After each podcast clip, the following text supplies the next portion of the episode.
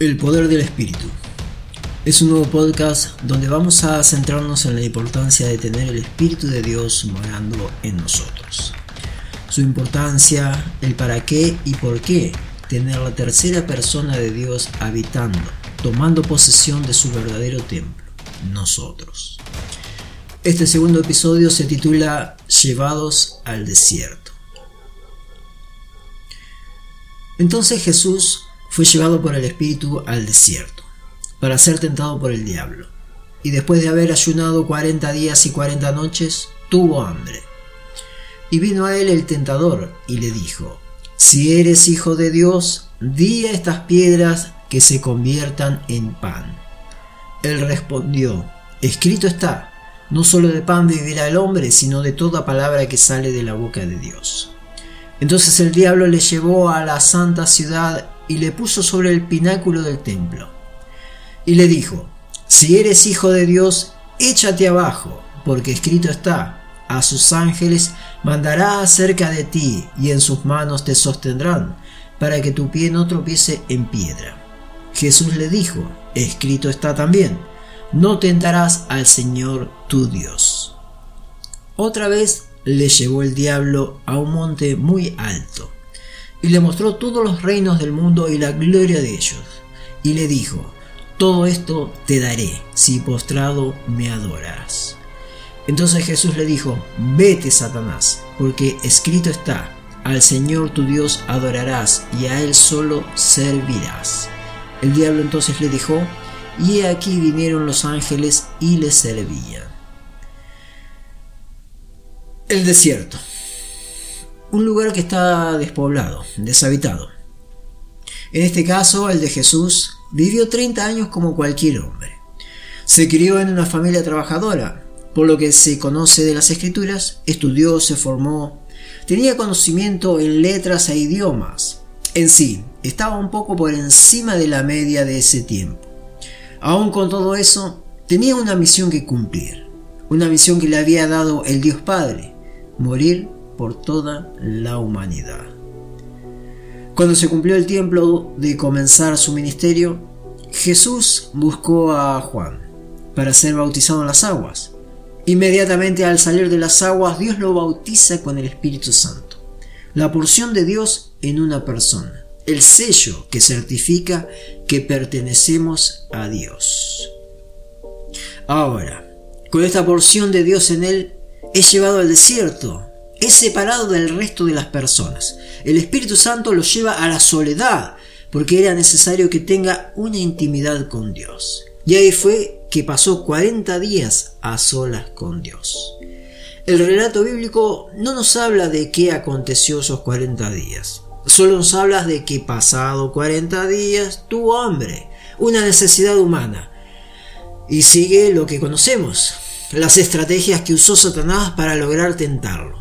Primero con una necesidad física, luego con el orgullo, siguió tergiversando la palabra de Dios y por último le ofrece bienes materiales y poder terrenal. Sabemos que Jesús no se doblegó a ningún ofrecimiento. ¿Por qué? Porque era el Hijo de Dios, en cierto modo es el propio Dios quien por medio de él fueron creadas todas las cosas. No.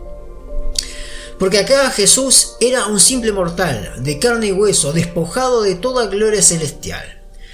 Y es por eso que necesitó ser bautizado tanto en las aguas como en el Espíritu Santo. Y pasó esos 40 días fortaleciéndose solo en Dios, teniendo una intimidad personal con Él a través de su Santo Espíritu. Esa intimidad es algo que todos necesitamos. Es por eso que en un punto de nuestra vida somos llevados al desierto. Somos apartados de nuestro entorno, nuestros seres queridos. No necesariamente vamos a, estar solos, pero sí no vamos a estar en lo que creíamos que teníamos seguridad y confort. Tenemos el caso de Noé. Pasó 40 días en el arca si bien estaba con su esposa e hijos, pero había sido separado de toda la humanidad y con la incertidumbre de no saber si volvería a ver la tierra como la conocía. Y de la misma manera, que esos 40 días Jesús en el desierto, no hay relato de lo que aconteció con él en ese tiempo. Era la intimidad con Dios y realmente tan íntimo esos momentos que ni siquiera se permite conocer a otros qué acontece. Tenemos el caso de Moisés, un líder poderoso en Egipto. Estaba siendo preparado para ser faraón, pero por un acontecimiento inesperado fue llevado al desierto por 40 años, antes de comenzar su ministerio como el Salvador de Israel. Lo que aconteció después es de público conocimiento su enfrentamiento con Faraón, las diez plagas, la apertura del Mar Rojo y el camino hacia la tierra prometida. Y del mismo modo, se sabe prácticamente nada de su vida durante esos 40 años de intimidad con Dios. El pueblo de Israel fue llevado al desierto antes de llegar a tomar posesión de la tierra prometida.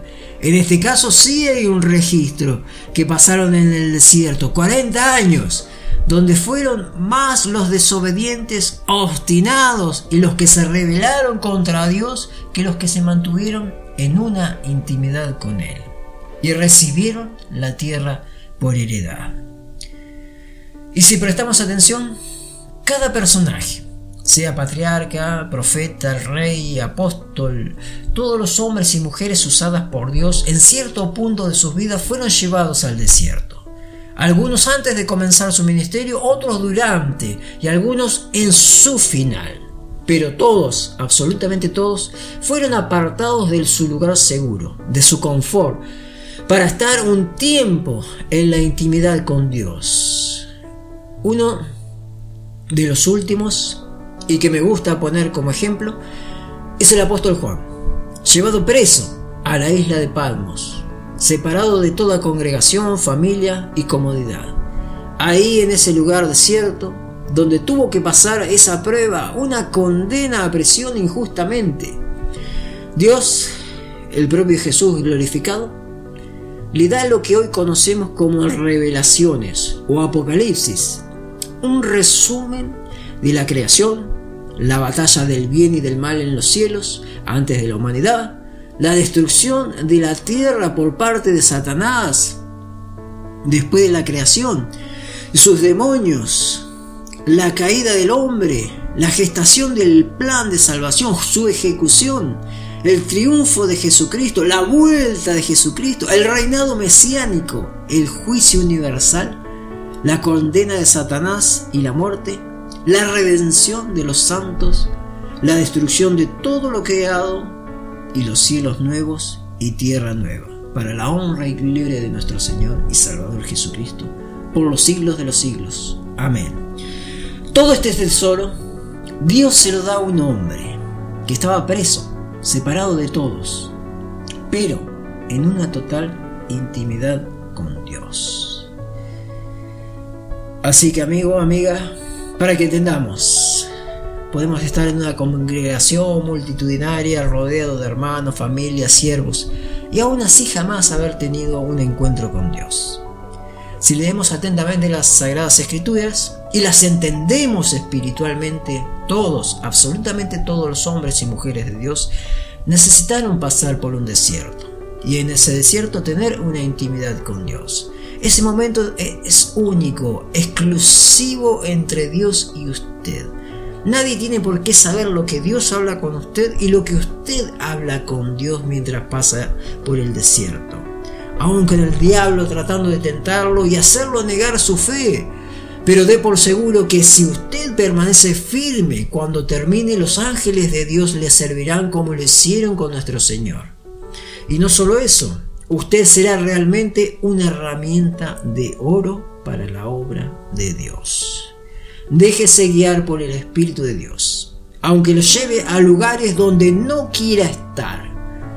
Como está escrito, porque todos los que son guiados por el Espíritu de Dios, estos son hijos de Dios.